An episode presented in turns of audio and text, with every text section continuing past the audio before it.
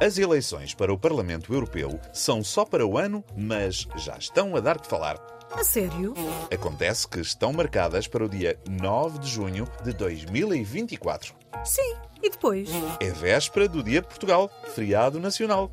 E qual é o problema? Há o receio de as pessoas fazerem ponte e não irem votar? Como? Então as pessoas faziam ponte e não cumpriam o dever cívico? Ora, francamente, isso é não conhecer os portugueses.